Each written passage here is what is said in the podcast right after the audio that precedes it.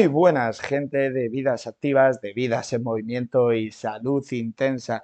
Daros la bienvenida, como todos los jueves, a otro episodio más. Y recordaros que me podéis escuchar en Spotify, en Anchor y en Apple Podcast. Bueno, ya estamos en este quinto episodio. Lo primero decir que espero que os estéis moviendo más, que os estéis alimentando de mejor manera, en definitiva, que llevéis una vida más saludable. Siempre desde el sentido común, porque la vida no es blanco o negro, bueno o malo, es una escala de grises donde cada pasito que doy, cada acción que realizo en mi camino me acerca al objetivo. Evidentemente no somos perfectos, pero cada acción, por pequeña que sea, cuenta y nos acerca hacia lo que queremos conseguir. En este episodio me voy a alejar de los anteriores y os voy a hablar con tremenda simpleza y sencillez. No voy a enredarme con conceptos complejos, simplemente os voy a dar cuatro consejos o recomendaciones que os pueden ser de gran utilidad si queréis establecer una pérdida o bajada de peso. Y dicho esto, puestas las cartas sobre la mesa, empezamos.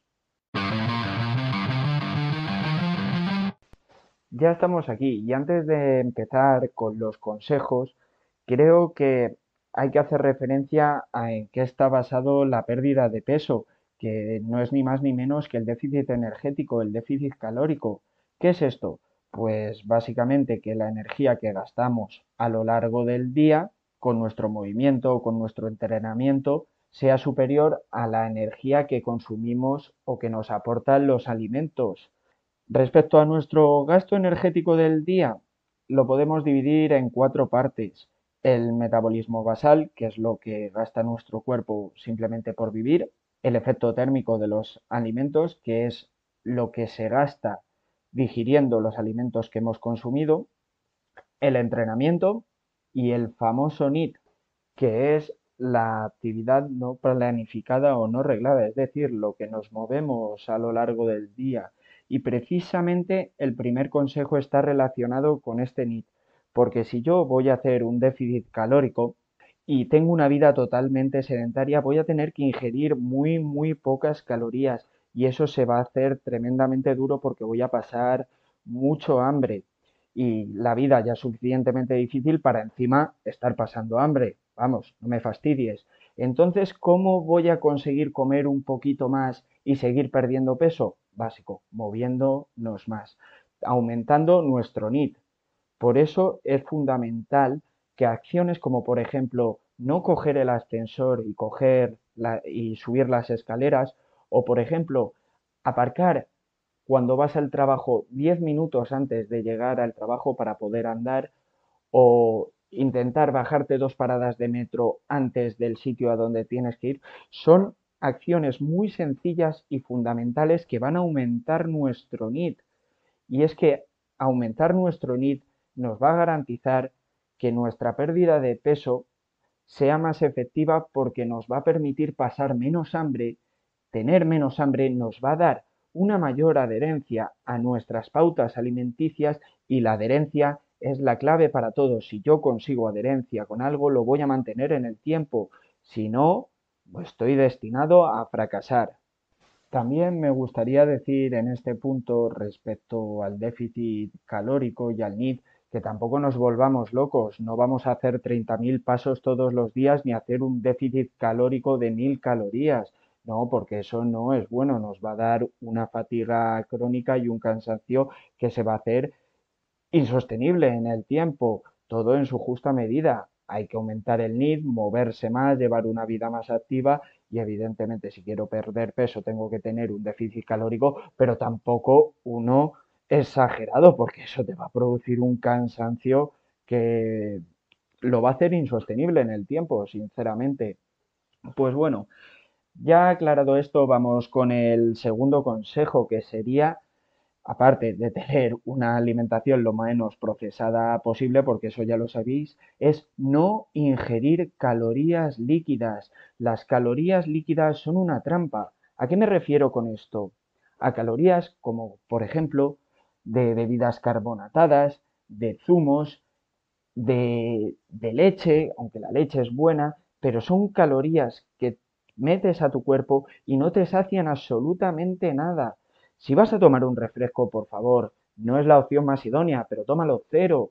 Los zumos, no comas, no bebas zumos, cómete la fruta, es muchísimo mejor. El azúcar va a estar en su matriz de fibra y se va a absorber mucho mejor y aparte te va a saciar mucho más. Este punto es realmente importante porque si yo ya he aumentado mi NIT y como más o menos saludable, pero luego me enchufo dos litros de Coca-Cola al día, la estoy cagando porque estoy metiendo una cantidad brutal de azúcar y mucha gente le pasa eso, con cada comida se toma una o dos latas de Coca-Cola y eso le impide perder peso y es una acción tan sencilla y tan fácil de solucionar que sinceramente da pena que no nos fijemos en estas cosas. Por favor, intentar evitar las calorías líquidas. Y bueno, no he mencionado el alcohol, pero esto es evidente, el alcohol no solo son calorías líquidas, son calorías vacías que no te aportan absolutamente nada.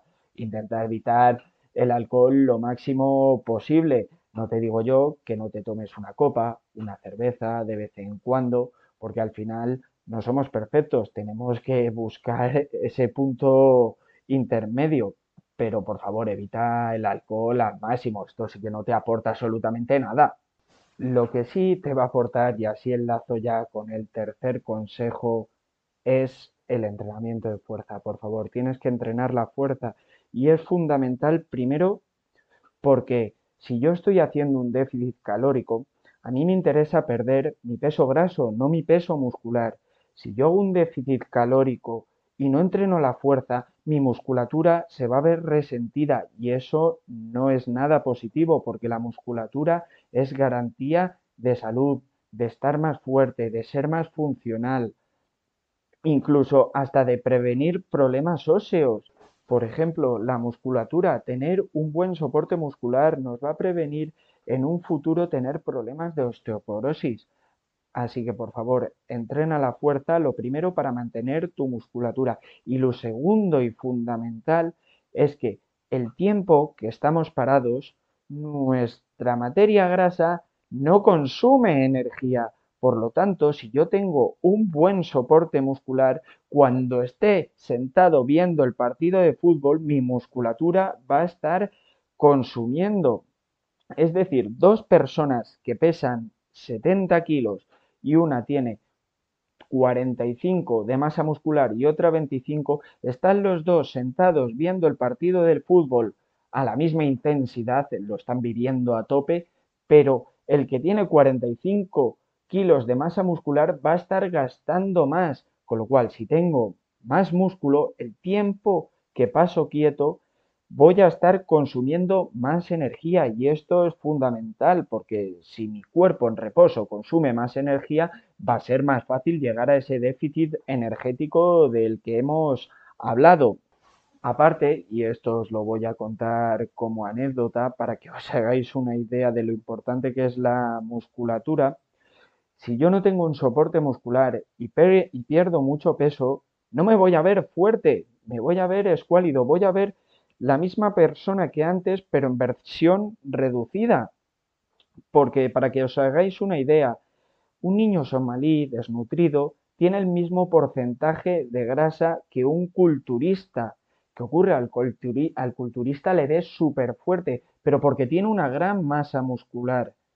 Es decir, si yo no tengo una masa muscular, no busques un fin estético. Por mucho que pierdas peso, vas a ver un esqueleto. O sea, puedes estar perdiendo peso durante mucho tiempo que como no tengas un soporte muscular, al final lo que vas a ver es un esqueleto y no te vas a gustar. Y eso solo desde el punto de vista estético de la salud, bueno, ya os he dicho que hasta la osteoporosis futura puede prevenir, aparte de que voy a realizar toda mi vida de mucha mejor manera. Y bueno, no me voy a extender más con esto, pero es que de verdad es un tema fundamental porque la gente se piensa que perder peso es hacer cardio, cardio, cardio, cardio. Y no, tú tienes que aumentar tu actividad diaria, pero fundamental que entrenes la fuerza. Y vamos con el cuarto punto que hace referencia a lo que he dicho en la introducción de este episodio, que es el sentido común, que muchas veces es el menos común de los sentidos. Y es que dentro de todo plan, de toda planificación, está pensado que te saltes el plan. No busques ser perfecto, porque si tú te privas de cosas, si tú te privas de todo, si yo, por ejemplo, cuando quiero perder peso, me privo de tomarme una cerveza el sábado por la tarde que me encanta, al final la voy a cagar porque me la voy a tomar el domingo, el lunes, el martes, el miércoles. O por ejemplo, si tú disfrutas de un buen brownie el domingo después de una comida familiar, tómate ese pedacito de brownie. Hombre, no te tomes el brownie entero, pero sí un cachito, porque continuamente restringirse, prohibirse, va a llevar a que al final veas ese alimento como prohibido y cuando lo pruebes digas, ¡buah! Ya la ha cagado, de perdidos al río. Y no, no todo es blanco o negro, como os he dicho, es una escala de grises. Por eso, sentido común, no te prohíbas cosas, tampoco te pases, no estés todos los días tomándote copas porque no vas a llegar a ningún sitio. En definitiva, que tengas sentido común y que dentro de un plan está pensado que te saltes el plan. Saltarse el plan está dentro del plan. Qué buena frase. Y bueno, dicho esto, yo creo que ya he comentado todo. Seguramente me deje algo en el tintero, como siempre, pero bueno. Así que nos despedimos aquí y nos vemos en el, o mejor dicho, nos escuchamos en el próximo episodio. Y por favor, seguir creciendo, seguir construyendo y a volar.